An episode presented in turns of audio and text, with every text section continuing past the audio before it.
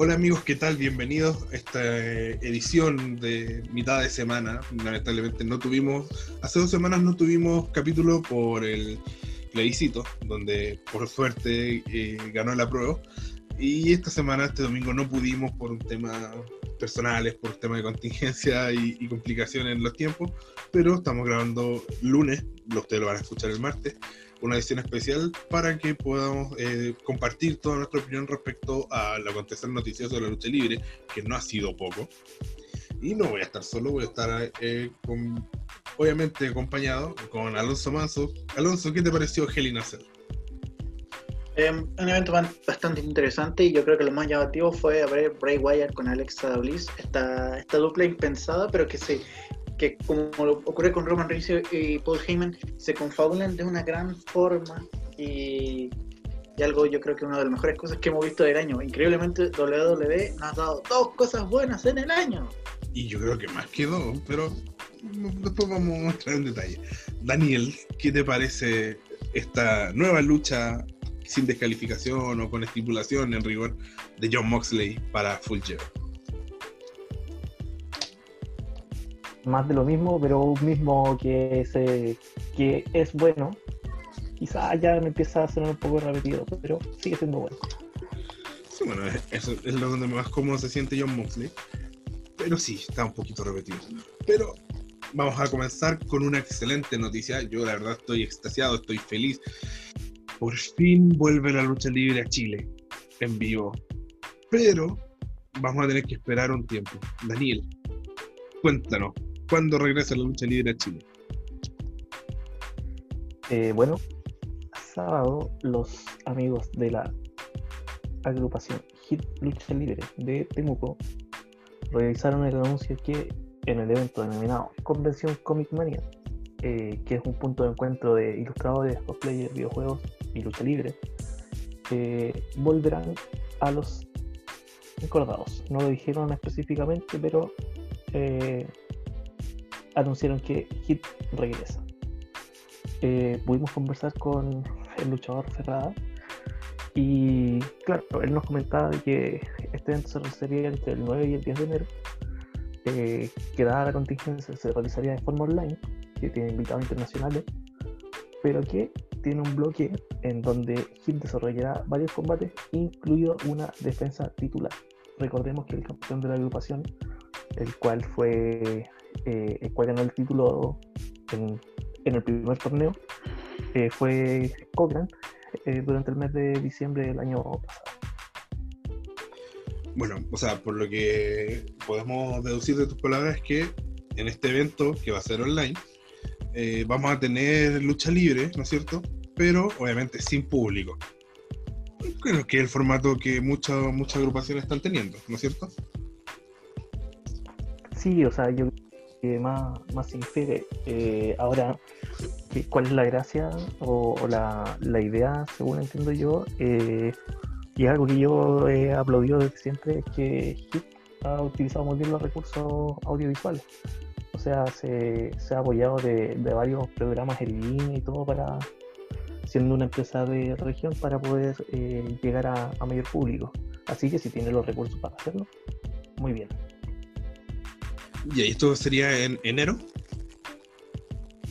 Sí, el 9 y 10 de enero. La información está en la página www.convencioncomicmania.cl.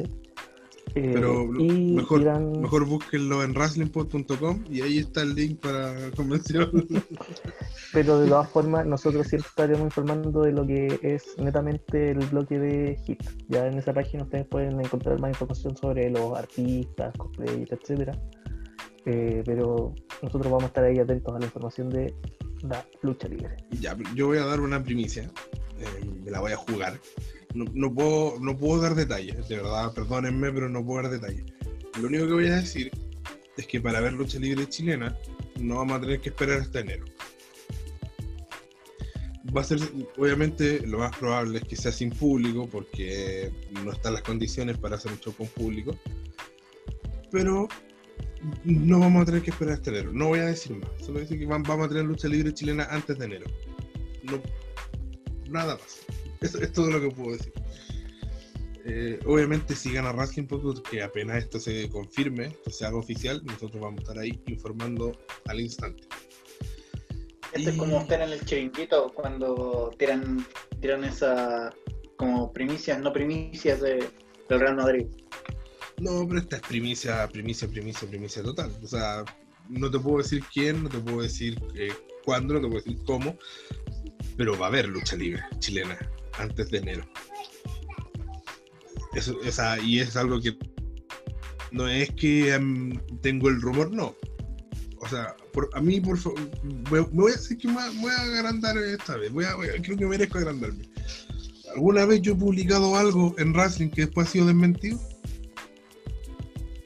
No. Gracias. Eso lo vale. Hay, va a haber lucha libre chilena antes de enero. Listo. Eh, y bueno, una excelente noticia. ¿Cuántas, ¿Cuántas semanas llevábamos sin hablar de lucha libre chilena en wrestling? En este, en este podcast. Varias. Sí. sí. De hecho, ¿cuál, cuál fue el ah. último evento de lucha que ustedes vieron en persona? Yo fui el 8 de marzo a ver XNL. ¿Daniel? No, yo el 2016. En mi caso fue uno de Legión. Cuando hicieron, sí. cuando hicieron esta, esa cuestión de la jornada doble con, con el show junto a Revolución Lucha Libre. Bueno, eso, eh, bastante interesante eso, ver, cuando ya se, se eh, la pandemia acabe, esperemos que pronto, o la pandemia te permita poder hacer más cosas. ¿Cuántas promociones van a continuar? Por ejemplo, yo sé que en Negen, en Negen ya están entrenando. No solo los de Negen, sino que Roma ha ido a entrenar allá. Eh, es la gente de CLL también ya está entrenando. Ariel Levy está entrenando ahí. En, se está entrenando también ya en, en Max, lucha libre. Bueno, en Valdivia también lo, lo reporteamos en su momento, ¿no es cierto? Bueno, y ninguna de ellas. Valdivia retrocedió ahora en la pandemia. Sí, lamentablemente. Pero, pero ninguna de ellas es la que va a tener lucha libre antes de enero. bueno, eh, listo, eso es nuestro bloque de lucha libre nacional. Vamos a hablar ahora de algo que Alonso Manso yo sé que está muy expectante por comentar, que es Stardom. Que, bueno, yo creo que hay tres temas principales de Stardom. Vamos por el primero tuvimos este fin de semana. No fue el fin de semana exacto, creo que fue el día jueves nuestro, viernes de ellos, no estoy seguro. Pero fue antes del fin de semana. La esperada lucha entre Julia y Jimeca. Alonso, ¿qué te pareció esta lucha? Una lucha increíble, yo creo que una de las mejores exhibiciones de Julia desde que ha sido parte de Stardom, donde se exigió al máximo de ella, de principio a fin. Y yo creo que si usted tiene la chance de ver la lucha, verla en Stardom World. Eh, yo creo que la postal, es que no sé si tuviste una foto de ella con su corona, con su, digo, su campeonato y el trofeo, porque en Japón está la versión de que si tú defiendes tu campeonato, te, dan un trofeo como conmemorativo. Y, y, se puede ver, primero se puede ver la fatiga, o sea, por todo el esfuerzo hecho, y aparte se puede decir de que está claro que yo soy una, una de las grandes personajes eh, dentro de la cartela principal de Stardom, a la vez que también especial lo de Jimeca, porque si ustedes siguen el torneo del Grand Prix, Jimeca fue una de las grandes favoritas hasta la recta final y es alguien que tiene mucho potencial a futuro. Y yo estoy expectante a ver esa lucha con Mayu Watani por el campeonato, con Konami ahora que es parte de Odio Tai, con Bea Presley, ahora cuando hay un título por medio, porque primero se va a ver lo mejor de ella y ya algo que va a marcar bastante la diferencia independiente del resultado, sino que siempre va a ser uno de los momentos más destacados que va a haber a futuro. A mí me quedó una leve sensación, mm, no sé si tú la compartes, me encantaría saberlo, pero por cómo fue escrita la lucha, por cómo se dio la lucha, yo siento que, pintaron, a ver, no de una manera grotesca, no de una manera, porque obviamente son dos luchadoras grandes y potentes, altas, ¿me entiendes? En ese sentido. Y, pero siento que hubo un poquito de underdog en Julia, ¿no? En, esto de, en este como ataque bastante potente, bastante agresivo, bastante violento de Jimeca, y Julia sobreponiéndose, y finalmente para poder vencer a Jimeca, tuvo que ir atacar y atacar y parecía que, que ella le, ganaba. Jimeca salía del 3, seguía atacándola, tuvo que hacer creo que como cuatro ataques, cuatro movidas seguidas para poder finalmente hacerle el pin a Jimeca. Entonces yo creo que estamos viendo el, primer eh, eh, asomo, el primer boceto de un viraje a face de Julia. Siempre he creído que Julia está siendo considerada como la, la próxima cara de Stardom de cada unos años y creo que para allá apuntamos. Y, y, que me lo confirmó mi idea, que cuando ella gana, realmente es una lucha que terminan las dos, pero extenuada, una lucha muy, de verdad, si tiene tiempo, véala, es una de las mejores luchas femeninas que he visto este año. Y cuando ella termina la lucha, dice que ahora ella va a elegir a su próxima rival, y la próxima rival va a ser Konami. Todos sabemos que Konami acaba de virar a ser, pasó a ser una de las principales villanas de Stardom luego de traicionar a la Tokyo Cyber Squad y, decretar el fin de la Tokyo Cyber Squad. Entonces, eh, Himeka, que se supone que es eh, ya tendría dos defensas en las que en realidad ella cumple el papel más de, de apoyada por la gente, porque así fue escrita, la lucha fue escrita para que ella tuviera el, la venia de la gente, para que la gente aplaudiera su victoria. Y él me hace pensar que esto también va a ser así con Konami, porque lo lógico es que Konami sea la principal villana de esa historia, o de esa lucha en particular. Entonces yo creo que estamos empezando a, ver este de a poquito este viraje y vamos a terminar viendo una Julia querida por la gente y siendo la cara de, de Stardom. No sé si te dio esa misma sensación, Carlos. Sí, podría ser, porque considerando de que eh, ella le queda mucho por delante, de hecho, ella recién ya un año dentro de la promoción, ella llega causando un gran impacto con esta racha invicta. Entonces yo creo que ella está para cosas grandes y perfectamente puede ser rostro, puede ser esta nueva babyface, sin necesidad de llegar a lo que vemos con, por ejemplo, con Tarnakano, con su nivel de kawaiismo, o lo de esta suerte de inocencia de Maya Watani, sino de que ella de tener su sello. Ahora, ¿qué va a pasar? ¿Qué pasaría con Dona del Mundo en caso de que ella cambiara de, bando en cuanto a, su personaje? No sé. Eso va a ser bastante interesante lo que en su implicancia futuro. Ahora, de, las, de las participantes de Dona del Mundo, yo siento que la única que no me cuadraría o que no tendría mucho sentido con una con un Dona del Mundo face, una facción face, o, técnica, como sería en la lucha libre mexicana, es Jimeca. Jimeca es una Monster Hill y. Está pintada para eso, o sea, ella tiene un gran futuro. Y así lucha, o sea, su estilo de lucha es de esta luchadora que viene entra a destrozar a su rival. Sí. ¿Es cierto? Entonces, y eso es lo que la define bastante ahora que la mencionas. De hecho, eh, ¿Mm? permiso. De hecho, ella puso fin a la racha invicta de Julia y lo, y lo, hizo de forma dominante en la lucha. Que cuando se montaron la primera fecha del Grand Prix, o la segunda, no recuerdo muy bien. Fue la segunda, la segunda. La primera, Julia venció a Mayu Batani. Sí, tienes razón. Que me acuerdo que quedamos todos cuando, bueno, obviamente nosotros primero leemos lo que sucede, no lo vemos en vivo, pero quedamos todos como sorprendidos. Me acuerdo que hubo harta conmoción en, en Twitter, que gente decía, oye, pero, o sea, sabíamos que la racha Julia iba a terminar, pero no pensábamos que iba a ser Jimeca. Y, nada, yo que te digo, yo creo que la única, en un viraje a face de la, de la división, la única que no me cuadra ahí sería Jimeca, del grupo, pero de la facción, sería Jimeca. Y tendría sentido y siento que a lo mejor fuera como ella la villana de que, que, termine pasando a Face al resto que ahí hay una traición de ella que haga que los demás sean aclamados porque Shuri después de, su lucha con, con, Mayu también es una luchadora que, que, la gente gusta mucho de aplaudir y Maika con, Maika con Natsupoi obviamente no, no, no, es tan terrible que hagan un cambio no, no están tan definidas todavía en ese sentido están recién empezando, además. Por ejemplo, ahora que menciono lo de Yuri, eh, esta semana firmó contrato a tiempo completo con Stardom.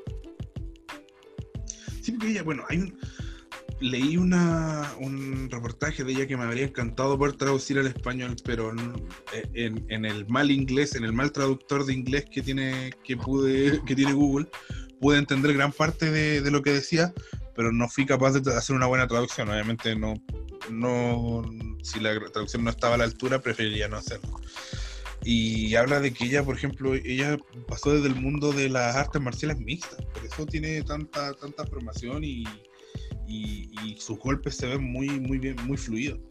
Y de verdad es una luchadora que, que es muy interesante. Y bueno, zona del mundo en general, yo siento que, que fue una facción, no sé, siento que fue como en su momento Nexus en que, de verdad había mucho, hay mucho talento ahí.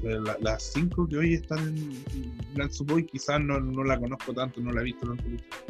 Pero las cuatro principales son luchadoras que se ven con mucho futuro y que, que yo creo que son las eh, llamadas a tomar la siguiente posta en la lucha libre japonesa femenina.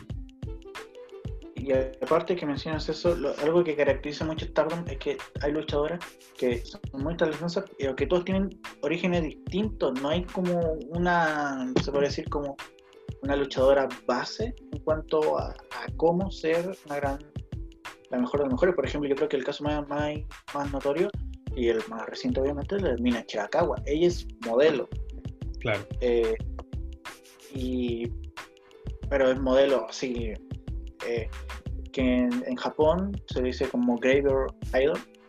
Y si todavía dentro del ring, es como, se podría decir, en, una suerte de metáfora occidental, es el equivalente a lo que es lana en WWE. Solamente que aquí hay una mayor técnica luchística. Y, eso soy yo, por ejemplo, em, la lucha que tuvo, la última lucha que tuvo con Tam Nakano junto, enfrentándose a Mayu Watani y Starlight Kid por el Gold of Stardom. Ella fue una de las grandes protagonistas se lució bastante en el ring, bastante técnica, bastante. Y algo que primero muestra el gran nivel que ella tiene, de que puede lucharle frente a frente a luchadoras más expertas, que tienen mayor, eh, mayor bagaje, mayor técnica, como en el caso de Mayu Watani, la campeona máxima de la promoción. Entonces tú ves, primero, el nivel que ofrece Stardom y el nivel de que ella responde a las expectativas de principio a fin. Sin duda, o sea, lo que destacamos es que creo que hace una semana lo destacamos de que Stardom eh, tenía personajes como esta chica que, que, vende el ser modelo, el ser sensual. Tiene personajes kawaii, pero que a la hora de luchar lo hacen estupendo. O sea, tú no ves una. No, no sea el caso de lo que se vio hace mucho tiempo, no hace tanto tiempo, pero en WWE, que tenías modelos, tenías luchadores que estaban ahí por su físico, pero que en realidad no luchaban, estaban solamente por eso. Acá hay luchadoras que tienen ese personaje pero que luchan muy bien, son primero luchadoras. Entonces eso de verdad destacable. Bueno, vamos al siguiente tema, que es el Goddess of Stardom, que ya eh, se, va a definir esta semana. Esta semana tiene sus últimas luchas, que había estado poquito dejado de lado como torneo, porque yo siento que hubo eventos donde solamente había una lucha del torneo. Y esta semana tenemos tres fechas seguidas, ¿sí? Sí, bastante cierto lo que dice. Yo creo que debe ser por la contingencia y por todo lo que ha pasado, porque lo que hace Stardom es que ellos no, ellos no tienen una sede fija, como creemos, como hemos visto, eh, en el sentido de que la mayoría de las luchas se dan en Tokio, en el Koroken Hall, pero la hemos visto en Kyoto, en Niagara, en, en Gumo, entonces como tan, tan en distintos extremos de, de Japón, entonces es un desafío también es un desafío logístico bastante bastante complejo de hacer, por más de que sea una promoción local, pero moverse de un lado a otro eh, es bastante. Sí, bueno, eh, hoy día, para nosotros hoy día, en rigor es mañana, pero a las 12 de, la noche nuestra, 12 del día en Japón, está esta fecha que va a tener eh, cuatro luchas, Grab the Top, este equipo que es de, compuesto por Kimeka y Suri eh, va a enfrentar a MK Sister, que es Mayu Watani, con Starlight Kid. Crazy Loom, que es Maika con eh, Julia. Se van a sí, a Dream H, que es eh, el equipo de Tam Nakano con. Mina Chirakawa. Mina Chirakawa, perdón, toda la razón. El Devil Duo, que es el equipo eh, del Oedo Tai, ¿no es cierto? Esta luchadora eh, cuando se enfrentará el, el, do maldito. Claro. Como diría el tío René. Se enfrentará a Color Me Pop, que, son las candidatas a ser la gran sorpresa. Color Me Pop, que Rijo con eh, Goki Dead. y Wingori, que nuevamente tenemos a Saya Ida con, con, Hanan, que es lamentablemente la organizada la que pierde todas las luchas. La Venezuela de hace unos años. Contra Black Widows, que es un equipo también de batalla muy interesante, que es Konami con eh, Villa el 7 de noviembre, o sea, el sábado, eh, van a tener tres luchas más: Aphrodite con Coral Me Pop, Devil Duo con Grab the Top, Crazy Bloom con Black Widows. Y el 8 de noviembre, domingo para nosotros, es la definición del torneo, donde va a ser la última fecha. Todos van a luchar en la última fecha y ahí tendremos la definición. En el grupo rojo eh, no hay una eh, un favorito claro. Crazy Bloom tiene dos puntos, una victoria. MK Sister dos puntos con una victoria, solo que con una lucha más. Aphrodite tiene recién un punto, un empate y dos derrotas, y Devil Duo y Wingori no tienen puntos. En el grupo azul, ahí está la gran, quizá, eh, ¿qué, es lo que va a pasar? Mumoas tiene seis puntos, pero con cuatro luchas, tres victorias y una derrota. Color Me Pop, que son mis candidatos a la sorpresa, creo que van a ser los que pasen, los que ganen. Eh, lleva cuatro puntos y con solo dos luchas, o sea, tienen todo para. Le quedan, le faltan tres luchas, van a luchar en todas las fechas. Y, y, si ganan, obviamente son los que tienen la primera opción, lo mismo que el Grand de Top. Y bueno, hoy día vamos a ver una lucha eh, de Color Me Pop con el Devil Duo que no tiene, no tiene puntos, así que puede que por ahí tengamos una sorpresa.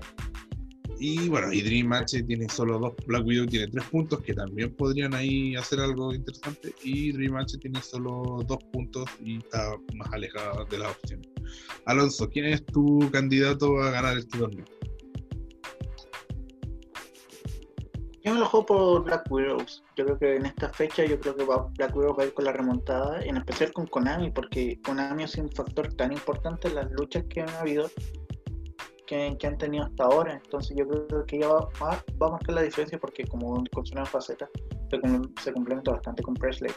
Además de que el gran plus de ella es que es una de las mejores luchadoras técnicas en el sentido de maniobras de sumisión que hay dentro de Stardom. Entonces eh, es algo que va a marcar la diferencia ya en la recta final. Así que ellas son mis mi favoritas. Para destacar de que las Black Widows están en el bloque azul del torneo. Y bueno, mis favoritos también están en el bloque azul. Y a ver, vamos a especificar. No son mis favoritas porque quiera que ganen. Son, de hecho, no me gusta. Una de esas luchadoras la detesto de ese equipo. Pero son mis favoritas porque creo que van a ganar. Y son Color Mi Pop. Rijo con Goki Gendel. Yo creo que van a ser las ganadoras. Porque, o sea. ¿Sí? Gokigen piñó a Mayu y también piñó a, Julia. O sea, si eso no te da un pucho en un lugar importante, no sé, no tendría sentido, creo yo. Sí, eh, cabe destacar de que eh, el sistema de torneo acá es una suerte de todos contra todos, pero la cosa es que es cruzado, es como eh, un saludo a Reinaldo Sánchez donde quiera que esté, estaría muy orgulloso de, ver, de ver parte de su legado en Japón faltó solamente hacer unos sextos de final para hacer un homenaje total a Reinaldo A Don Choco, donde que. Entonces, eh, eh, es como. La cosa es que la líder del grupo rojo se enfrenta a la líder del grupo azul eh, en la final, igual a lo que soy en los torneos del, del Grand Prix pasado. Entonces, se puede decir que está bastante, bastante reñido en el sentido, por no de que Momoa tenga una ventaja de dos puntos, pero tiene esas tres candidatas que están muy apegadas en sí y de que ganando se puede, se puede abrir el abanico de posibilidades para avanzar, en, en especial con, con, Black, Widow, porque si ganan suman cinco y con eso superan a Color Me Pop y Crap the Top y luego ahí tienen que esperar los, eh, los resultados y ahí vamos a pasar a las combinaciones de la fecha final que, que, que, que vivimos durante la parte final del Grand Prix, que nos tuvo, que nos tuvo bastante expectante. Sí, sí. Mira, eh, bueno, hay que ver cómo decanta. Obviamente mañana, probablemente a la hora que escuchen esto ya tengamos publicados los resultados del evento de esta madrugada. Así que si tienen las dudas, pase a Racing Point y lea los resultados. Bueno, Y el último, del último que tenemos que hablar de Stardom, que ha estado estuvo una semana bien noticiosa. Yo siento que la última semana como que no había tenido tanto, los eventos habían sido un poquito más eh, inadvertidos, pero esta semana fue con todo. Anunciaron el evento eh, de Stardom Sendai Cinderella. ¿Se acuerdan que hace tiempo, hace unas semanas tuvimos Yokohama Cinderella? Ahora es el Sendai Cinderella. Y es el 15 de noviembre y ya está definida la cartelera. Y esta está bastante interesante. Bueno, vamos en primer orden de importancia. Hay una, una, lucha 3 contra 3 donde Tam Nakano y Mira Chiragawa, junto con otra luchadora que no ha sido, revelada, se enfrentarán contra el Oedo Tai, Natsuko Tora, Saki Kachima y Rina. Eh, otra lucha de trío, Starlight Kid con Rijo y Hanan se van a enfrentar a Saya Kamitani, a Hina y a Lady Z. Mm, una lucha titular por el título Futuro, Futuro de Stardom, Future of Stardom, que tiene Maika, y la retadora es Saya Ida, que dudo que lo gane porque está perdiendo mucho últimamente. Y por e-, esta lucha esta a mí me, tiene interesado. Por el High Speed Title Match. El título eh, de, gran velocidad se puede traducir, que es como un título más bien ligero. La luchadora más ágil, algo así. Claro, ¿no es cierto? Y tenemos a Asumi, que es la campeona, enfrentándose con eh, Gokigen Dead ¿Y por qué me interesa esta lucha? Porque, bueno, siempre hemos hablado de que a pesar de que Goki Dead tiene un personaje más bien cómico, es una luchadora, lucha muy bien y está teniendo un push, o sea, vencer, vencer a Julia y a Mayu es un push. ¿Significará ese push que va a ganar su campeonato y, y, por primera vez va a tener una relevancia mayor a la que ha tenido en Stardom? Por lo menos a mí me gustaría verla ganar, no sé a ti, Alonso. Sería bastante interesante ver eso, ver eso porque a diferencia de lo que uno ve en Occidente, que ya el número comédico en Japón, primero el desplante que tiene Goki Dead en el ring es, sabe defenderse y sabe luchar bien, sabe, sabe ir, eh, ir frente a frente con luchadores de, de, de, gran calibre y eso se puede ver en sus luchas con, que ha tenido a lo largo de con Mayu Watani y recientemente eh, por el Grand Prix cuando derrotó a Crazy Bloom en, uno de los resultados más importantes que hubo del, torneo hasta ahora. Así que además va a ser bastante algo interesante por lo demás también, va, a ser ver sus promos, sus cortas promos, como ahora, si se da el caso de campeona del High Speed. dead, dead, dead. Bueno. Ahora, ahora es lo mismo, pero él pone Coquigen, que supone que es como más alegre. Bueno, eh, una lucha mano a mano, eh, Momo Watanabe va a enfrentar a Himeka. Y en una lucha por el campeonato SWA que tiene Via Priestley, se va a enfrentar a Suri. Y por el campeonato Wonder of Stardom, ya lo había anunciado, lo dijimos, Julia, se va a enfrentar a Konami. Y mira, mira lo que. Eh, Momo Watanabe con Himeka. así, ¿quién piensas tú que debería ser la preferida del público y quién debería ser la que el público abuche? A Himeka, ¿no es cierto? Lo, que, lo lógico que el público quiera que gane Momo Watanabe. Via Priestley con Suri. ¿A quién debería aplaudir el público? Sin duda, a, a, a Suri, ¿no es cierto? y Konami con Julia. ¿De quién debería aplaudir el público? Oh. Entonces, ¿te das cuenta? ¿A, qué voy con esto? A que siento que, lo que dije, que me parece que Dona del Mundo va a terminar siendo una facción querida por la gente, creo que lo están construyendo. Porque, ya, ok, no, no necesariamente Julia, pero además Yuri se va a enfrentar a una luchadora que es muy heel en Japón no creo que sea. Es que, mira, si hay algo que nos ha enseñado en Stardom, muy pocas veces las, luchas se dan por casualidad en los eventos importantes. En los eventos chicos, de repente hay luchas como ya. Pero en los eventos importantes, no, muy pocas veces las luchas son por casualidad. Y el evento principal y la lucha que yo estoy esperando pero hace mucho tiempo, eh, ah, esta lucha está vendida de esa manera. El ícono, Mayu Iwatani, ¿no es cierto? Eh, la campeona mundial de Stardom, se va a enfrentar a Utami Ayashichita, que está siendo vendida como la nueva era, ganadora del Five Star Grand Prix. ¿Es, el momento de la nueva era, Alonso? Te pregunto.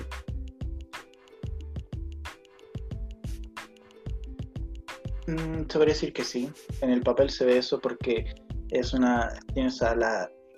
Primero, Mayu Watani es, la, es Stardom, ¿sí? porque ella estado desde el inicio. Es como, usando un término futbolístico, es como el jugador que se desarrolló desde los cadetes en el equipo y ascendió, ascendió, ascendió hasta el equipo titular y la capitana. Tanto claro. eso también falla Chichita, que si tú ves el progreso que, que tuvo en el Grand Prix fue de, de, manera paulatina y fue y el hecho de que ella llegó a la final fue una la gran sorpresa que, haya ganado y más lo hizo ganando de forma dominante el torneo a Jimeca a Jimeca entonces esta lucha es tiene con altas expectativas pero yo creo que va a ser, va a ser reñida yo, yo, yo, veo, yo veo que la lucha se puede ir a una suerte de desempate, superado los 20 minutos. Pero yo creo que va a ganar el Watani por la experiencia. Y no, no sé. Yo creo que yo creo que es el momento de Utami y Chichita. Yo te dije, no sé si te acordáis, pero yo te dije que cuando, después de la primera fecha, de las primeras dos fechas, cuando empezamos a, empezaron a subir las luchas durante la semana, después de que vi la, la, primera lucha de Utami, después vi la segunda, te dije Utami iba a ser finalista. No, no me la jugué porque iba a ser la, la ganadora, dije va a ser finalista. Y yo creo que ah, viendo cómo ha pasado todo, no la estaban buqueando solamente para ser finalista, no la estaban buqueando solamente para ser la ganadora, la estaban buqueando para ser la siguiente campeona, estoy seguro. Y ese, ese final de buqueo va a ser este 15. Bueno, eso es todo sobre Stardom. Eh, ¿Algo más, Alonso, antes de que vayamos a la pausa? Eh, no, de que si tienen la oportunidad, vean las luchas de Stardom. Tienen un archivo muy rico en historia. De 2011 en adelante, usted puede ver luchas de su lucha de femenina favorita, incluso antes de llegar a WWE, como Tony Stone, eh, Kairi, Dojo, eh, conocido como Kairi Sané, eh, Via Presley, Hannah Kimura, que en paz descanse, Soy Lucas, Barry Gibbs, bastante buenos exponentes de la lucha libre británica. Eh, es algo bastante interesante. También tiene estos programas especiales que tienen de em, cómo explicarlo sin sonar de género, eh, como esta suerte de pijamada, pero que no son cosas sexy, sino que son como estas reuniones de amigas y hablan de lucha libre. Eh, es como, es muy rico en historia, en la biblioteca tiene mucho, mucho material. Y, y por lo demás está subtitulado. Mejor salgamos de ahí. Sí. bueno, eh, si quieren ver, si quieren ver, pueden ver todas las luchas, todas las promociones, las promos están subtituladas. Eso sí, yo creo que el único contra es que se suenen diferidos. Entonces, por ejemplo, las luchas que mencionamos de mañana van a subir, van a subir de aquí a, tres días, pero no lo son directamente. yo creo que el tiempo igual es prudente, considerando que las luchas siempre son de madrugada son un buen aditivo para la semana, para estar ahí, no sé, en la hora de almuerzo, en la micro, y viendo la... No yo creo que no es tan terrible. Pero bueno. Eh, listo, eso fue Stardom. Vamos a la pausa musical eh, y volvemos a hablar de WWE y eh, All Elite Wrestling.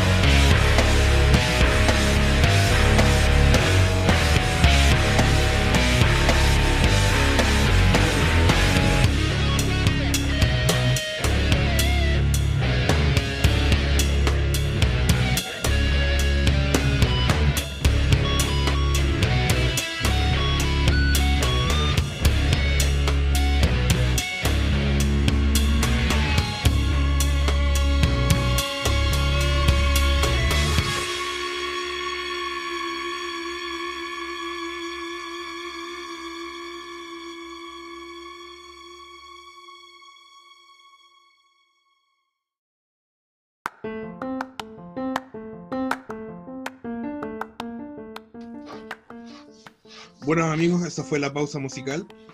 Eh, vamos ahora con todo lo que es la lucha libre norteamericana, partiendo por Elite Wrestling.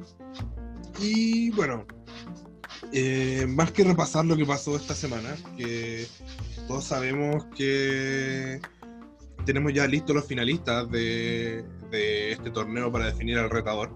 Eh, los principales, como suponíamos, son Kenny Omega con Hanman Page y, en ese sentido, eh, Daniel, ¿a ti qué te parece este, este final de, torneo que tiene a estos dos eh, ex campeones en, pareja de Elite Wrestling enfrentándose para eh, alcanzar el, una oportunidad por el campeonato mundial de Elite? Daniel. bueno, no creo que haya tenido muchas sorpresas el torneo. Es como más o menos un lado de lo que esperábamos sí, eh, bueno, el, el, COVID parece que agarró parte del protagonismo de, la resolución de este. Eh, por un lado, la entrada de, Kiss me pareció bien, pero por el lado de lo que es el, el guion, obviamente se ve mermado. Eh, eso.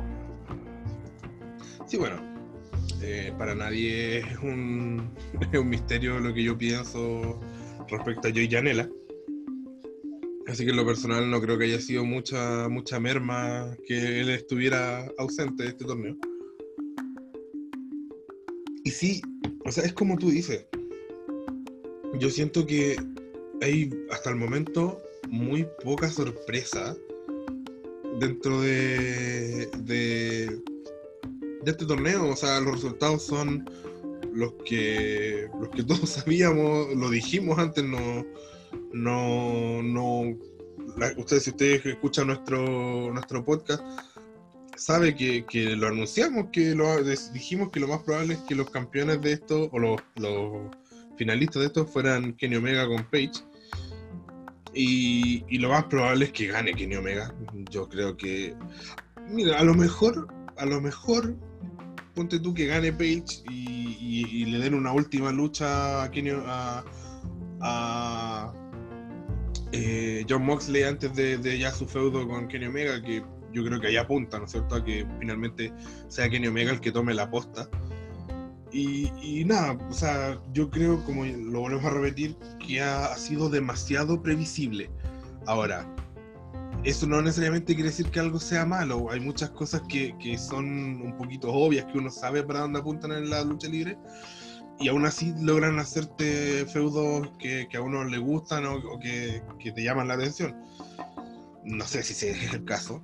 Eh, yo creo que la última semana Dynamite ha estado bien flojito y lo reflejó el rating. No, la gente no perdonó en ese sentido. Pero nada, ojalá sea una buena construcción y sea un buen evento, porque recordemos que Full Year este fin de semana. ¿Algo más, Daniel? Eh, bueno, ¿qué más? Ah, bueno, esta otra semana tenemos el regreso de Pac, nada más que decir, y tenemos eh, la lucha de John Moxley con Eddie Kingston en una lucha de I Quit Match. Daniel, ¿algo que opinar al respecto? Me encanta cómo siempre fuerzan eh, toda la historia para que Moxley tenga luchas con estipulación. Sí, bueno, lo dije, creo que también lo dijimos hace unas semanas que siento que está muy desgastado ese estilo. Moxley es un muy buen luchador, yo lo siento, a mí me gusta en lo personal. Eh, soy un defensor de su estilo pero siento que no sé si será falta de confianza, no sé si será que él mismo se buqueó, pero está muy desgastado su, estilo, de que todas sus luchas sean eh, sin descalificación, todas sus luchas sean eh, con sangre, todas sus luchas sean terminando... hay más estilos de lucha, hay más. Yo sé que no es el fuerte, pero podríamos intentarlo, no sé. bueno, eh, eso también vamos a tener eh, eh, finalmente la lucha entre los Jumbox con Fuck the Revival que probablemente sea una buena. Yo creo que es una buena lucha porque siento que, que el estilo de, de Fuck the Revival, de FTR, como sería en, en, rigor, porque es una sigla, obviamente no pueden decir The Revival por derecho. Eh, tiene un estilo, obviamente, que es muy contrario a los Jumbox. Entonces, por ahí puede salir una muy buena lucha en el sentido de contrastar estos estilos. Y que The Revival le dé, of Fuck The Revival le dé a los Jumbox esas pausas que muchas veces sus luchas no tienen. Lo que hacen que sus luchas finalmente sea como. Pero es una analogía un, poquito eh, culinaria que es como cuando comes algo que es demasiado dulce y te termina finalmente eh, pateando y necesitáis comer algo salado. Ese salado que puede ayudar a que, disfrutes más el dulce puede ser Fog de Revival. Daniel,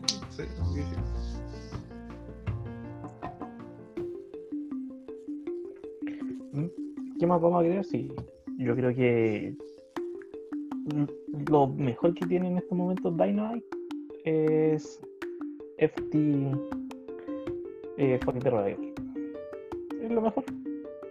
Lo que más me entretiene. Sí, a mí también. Bueno, eh, eso es lo que ha pasado en Dynamite. No vamos a hablar de la división femenina porque sé que yo, yo voy a tener. Yo voy a imponer una regla aquí ahora. No pienso hablar de la división femenina de Dynamite hasta que ellos me obliguen a hacerlo. Listo. Ya, ya queda establecido cuando, cuando menciona aquí la división femenina de Dynamite es porque me dieron algún motivo y hasta el momento no lo han hecho. Y si Thunder Rosa llega a ser verdad, no lo sé, estoy especulando, que no sé en qué quedó eso, no, no, pude leer mucho esta semana, pero si Thunder Rosa termina yendo a WWE, sería tremendo golazo de, del tío Vince. ¿Qué quieren que les diga? ¿Alonso? ¿Algo que decir? Sí, que Debe ser una de las versiones más apetecidas dentro del mercado libre porque se supone que tiene tres opciones. Eh, W obviamente con NXT, Major League of Wrestling. Así que eh, tiene por dónde regodearse y ver qué, es la, mejor opción para ella. Porque si tú ves, las tres están bien posicionadas. ya All Elite, por todo lo que sabemos, además de que como podría ser un gran motivo para que David hable de la edición femenina. NXT, que siempre tiene una edición femenina bastante suerte, y Major League of Wrestling, que es esta de, pueden que no muchos la conozcan, pero es una de las promociones más emergentes que viene en el último tiempo de la escena independiente, que ha sufrido bastante con la pandemia del coronavirus, pero que tiene un acuerdo de televisión con Bein Sport, la cadena de deportes de propiedad de Al Jazeera, y que les permite ser eh, transmitirse dentro de Estados Unidos con shows semanales. No es menor, no es para nada menor. Y sí, bueno, yo, yo hago mi apuesta. Yo siento que, más allá, bueno, obviamente eso lo tiene que ver ella, pero creo que Thunder Rosa está pintada para WWE. Que tiene mucho mejor nivel, la, mujer, la edición femenina, tiene mucho mejor nivel luchístico que, que All Elite Wrestling y yo siento que Thunder Rosa tiene este componente que la podéis vender como, como luchadora latina. En rigor, ella es nacida en Estados Unidos. Bueno, Rey Misterio también. Pero tiene este, esto de que la puedes vender como una estrella latina. Y creo que quizás la gran. Eh, eh, lo que. El gran déficit de la división femenina de WWE es que no tiene una estrella latina tan potente que, como lo fue en su momento, como hoy en día es una obligación en WWE eh, tener un, un, luchador latino fuerte, ¿no es cierto? Con distintos niveles. Rey Misterio obviamente llegó a ser estelar. Hay otros que los que están ahora quizás no han llegado a ese nivel, pero siempre tenemos hoy un, un bueno, qué decir, Eddie Guerrero. Eh, tenemos un luchador latino que, que es vendible por como figura y en su momento Alberto del Río y yo creo que Thunder Rosa podría ser vendida muy bien por WWE en esa forma, de esa forma en la edición femenina. Bueno, pasamos a WWE vamos a comentar también, ya pasó una semana, así vamos a comentar más rápido Hell Cell. Así que viendo bien rápido, sacando obviamente las luchas que son más de relleno, Elias con Jeff Hardy. Me gusta lo que pasó, vamos a comenzar con la de, subiendo en importancia, me gusta lo que pasó con, con Otis, necesitaba perder ese maletín. Eh, a mí me gustó mucho, me gustó mucho que Otis ganara el maletín dentro de esa lucha. Siento que fue un muy buen, un muy buen recurso para la lucha de Money in the Bank. pero es obvio, era obvio que Otis no iba a ser campeón de WWE. Y si hay algo que le hace mal al maletín, es que tú sepas de antemano cuál va a ser el resultado. Lo mejor que tiene el maletín es esta, de, esta incertidumbre de lo cobran no. Y era necesario que lo tuviera un luchador en el que tú sí puedes esperar que, o, o sí puedes creer que puede llegar a ser campeón de WWE. Daniel, ¿algo que decir respecto a esta lucha? Eh, o sea, estamos completamente de acuerdo que el maletín en Otis en estos momentos está haciendo eh, ya un chiste, lo cual no es bueno para Otis ni para el maletín. Ahora creo que Otis es el mejor recurso cómico o carismático que tiene WWE hoy en día. Pero por esos mismos aspectos no, no le conviene contar una historia con el no le conviene contar una historia competitiva con el maletín. No sé si se entiende. Sí, sí, se entiende. O sea, una cosa es usarlo un recurso como que sea gracioso, de que uy, Otis ganó y ni siquiera podía subirse en la escalera. Pero de ahí a que ya una historia que, que te haga pensar en él como un retador, no tenía la credibilidad y no la va a tener. Entonces es un recurso cómico, es el Santino Marella de nuestra época. Y no es menor, o sea, yo creo que no, no es algo que esté mal. Me parece súper bien, pero era, era todo lo que tenía que hacer con el maletín, ya lo había hecho. Alonso. Sí, bastante cierto, porque por nada que sea el número cómico así del momento, también tiene que ver como el, el prestigio, primero del maletín, segundo, que puede llegar en el corte a largo plazo con él, porque Otis igual tiene cara de chico bueno en el sentido de ser babyface y todo eso, pero en cuanto, si tú lo vieras siendo campeón, tú le ves credibilidad como si fuera campeón, a no ser de que hay una historia a largo plazo, pero obviamente no se va a ver a- no se va a ver una semejante inversión, a lo más yo creo que va a ser más como de números cómicos y todo eso, porque supone que ya no está con Mandy Rose, lo separaron con su compañero Tucker, entonces como está solo, ya tenía un mal maletín, ya, no, no, no sé si es justo decir que se rindieron, pero ya lisa y llanamente no tienen planes con él a largo plazo, entonces ¿qué, qué puedes hacer? Ya yo creo que se va a recurrir a hacer el, este tipo de don comedia y de ahí ver ah, lo que vamos a hacer con Otis. Pueden que Sí, yo- en un futuro su personaje cambie y todo eso. sí, no, pero es que, a ver, pu- puede, puede tener un poquito más de seriedad en algún minuto, llegar a ser un campeón de los Estados Unidos, quizás, pero más que eso, no. Y, me parece bien que, que le hayan dado al club una historia, que, que Tucker lo haya traicionado, porque te va a continuar esta historia, va a tener una lucha entre ellos que va a ser un buen relleno para un pay- para un pay-per-view, pero no es más que eso. Y es así. No todos tienen que ser campeones, por favor entiendan los fanáticos. Bueno, vamos a la lucha de eh, Sacha Banks con Bailey. Eh, ahora yo voy a hablar al final. Te cedo la palabra a ustedes primero. Alonso, ¿qué te pareció la- esta lucha y la rivalidad? Esta victoria de Sacha Banks.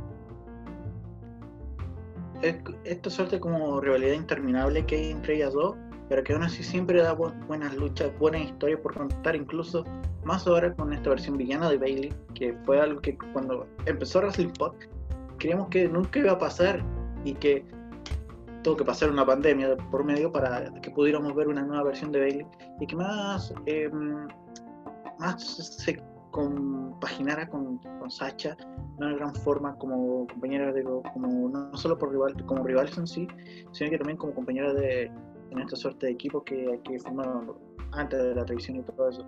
Pero en línea general fue una buena lucha porque contó una historia y algo que siempre nos, quejamos, no a ustedes, pero siempre leo de, oh, es que no cuento la historia en el ring, eso, y aquí tienes una historia, más encima tienes una historia que data por años, el sentido de que siempre fueron rivales, siempre fueron amigas y rivales más bien, eh, en el sentido de que iban los días de NXT al, al, al presente. Entonces, ahora, ¿qué viene? Bueno, no sé. Eh, ¿Seguirá Bailey en su faceta villana o, va a volver a su versión original? No sé. Eh, pero en líneas generales fue bueno que ella tuviera este, esta nueva faceta que tanto, que tanto le hacía. Daniel. Sí, eh, bueno, creo que Sacha con Bailey son grandes amigas, mejores rivales. me gustó la lucha, me gustó la realidad, pero no sé con qué recurso o qué van a sacar, ¿cachai? Para poder separarlas un momentito y tener retadoras de transición, ¿cachai? Porque siento que es una rivalidad que está tan inmersa que es difícil sacarle el foco. Eso. Sí, puede ser, o sea, bueno, es algo que tiene que cranearse WWE. Yo solamente quiero aplaudirlas porque la verdad es que se echaron al hombro una división que en un momento demasiado crítico. Bueno, vamos a la siguiente lucha. Eh, finalmente, eh, Drew McIntyre tuvo su main event de pay-per-view, pero cayendo ante Randy Orton. Eh, Daniel, ¿algo que de esta lucha? Creo que es el mejor Randy Orton que hemos visto en, años. Me encanta lo que ha hecho este año. Creo que la pandemia le vino muy bien. Y, y me encanta que sea el, el abanderado o, o de los más respetados en estos momentos. Que es un, título que, que por trayectoria se lo merecía. Pero no sé si, si tuvo en algún momento tanta exposición como es ahora. Sí, mira, yo creo que es justo porque, a ver, alguien me podría decir, bueno, pero es que WWE está volviendo a lo mismo, ¿no? Que que alguien haga todo el recorrido para que finalmente el camino a WrestleMania termine siendo con luchadores ya consagrados que su minuto de fama ya pasó. Claro, pero no es tan así en este caso porque Drew McIntyre ganó en WrestleMania. Entonces, eh, tuvo ahí su momento de gloria, claro, en WrestleMania distinto, pero bueno, es lo que hay.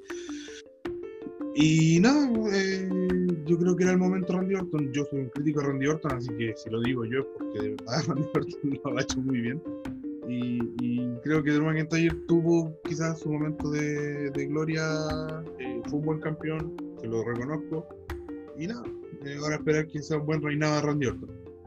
Eh, bueno, vamos a pasar a la lucha inicial, pero que para mí fue la mejor lucha, que fue la de Jay Uso con eh, Roman Reigns. Y la verdad, nunca pensé que estar eh, tan admirado de lo que está haciendo Roman Reigns. Una lucha muy psicológica, una lucha que o sea, todo el tiempo storytelling, eh, que fue contan- estar contando algo y con un final que a mí de verdad me deja bien expectante sobre lo que va a pasar. Ojalá que lo sigan construyendo bien y no lo arruinen como lo hacen al final muchas veces. Daniel. Sí, concuerdo contigo. eh, la lucha la encontré muy entretenida. Creo que el- la mejor versión de Roman Reigns. No me esperaba verlo este año de esta forma. Pero el final, como tú bien dices, yo creo que es una de las mejores postales que ha tenido la lucha libre en el último tiempo. O sea, puta, me van a disculpar, pero lo vi en Twitter. Oye, loco, esos caballeros que salieron con Roman no son Inti Gimani. Son, son historia pura del wrestling. Por favor. Eso. Eh, Alonso, la última conclusión de esta tremenda lucha.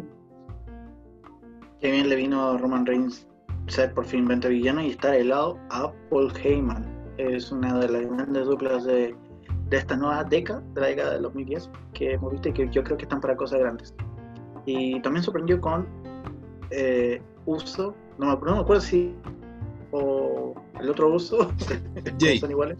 Jay Uso. Jay, gratamente sorprendido por, primero el desplante porque deja de ser luchador en equipo y ahora pasa a ser luchador eh, individual y que aún así tiene un buen desplante, puede hacerse valer por sí mismo. Y yo creo que está para cosas grandes, no sé si ser campeón, así el título grande, pero yo creo de que se puede lucir en la escena principal, yo creo que se puede lucir harto. Y para cerrar, yo creo que voy a citar a mi gran amigo Martín, que durante los primeros días de Wrestling Pod en su podcast siempre decía esto: Uso crazy, man. Bueno, sí, ya para terminar, eh, estoy de acuerdo contigo. Yo siento que nos quedamos con Roman Reigns merecidamente, que tiene muchos méritos. Yo creo que, a ver, sí, el que esté Paul Heyman de verdad lo, eh, lo ayuda mucho. Pero el tema, yo creo que hay que darle el mérito a Roman. Yo siento que muchas, muchas veces leí que decían, si a Roman lo dejaran hacer lo que él es capaz de hacer, la gente lo querría y yo decía, ¿a dónde este bulto? Pensaba en mi mente. Y la verdad es que me está demostrando que no, porque cuando le dieron libertad, cuando pudo hacer otras cosas, cuando pudo sacarse ese personaje tan forzado, está siendo muy bueno, muy bueno. Y yo siento que, claro, nos quedamos con Roma porque es el principal, pero creo que estamos viendo los mejores momentos de la carrera de Jay Uso. Y ha estado completamente a la altura. Insisto, no, olvidémonos de los campeonatos, disfrutemos lo que está haciendo. Da lo mismo si es campeón o no, da lo mismo si algún día llega a ser campeón, no sé, intercontinental o no. Jay Uso como individual, él solo, sin esta, esta, esta cáscara siempre también tan forzada que tuvo con su hermano, le dieron una responsabilidad que no es menor y la está cumpliendo a la perfección. Eh, Alonso, lo último, ya nos tenemos que ir así, pero apuradísimo. Sí, eh, yo creo que lo más, como dije recientemente, lo más destacable de, esta cuestión, de este periodo de pandemia es ver este nuevo Roman Reigns y también, primero, cómo que se potencia con Paul Heyman, porque cabe destacar que esto no es una dupla que nació de la nada, sino que esto, esto es una relación casi histórica que tiene Heyman con la familia con la familia Fatu, o sea, de los días de Rikichi, de La Roca, de, me atrevo a decir hasta de Rocky Malvía, que no descanse. Así que estoy muy expectante de lo que vamos a ver a futuro. Sí, tenéis toda la razón. Bueno, eso fue todo por hoy. Nos tenemos que ir corriendo, perdonen lo apurado. Eh, un gran abrazo, muchas gracias por escucharnos. Nos escuchamos la próxima semana. Arigato gozaimasu.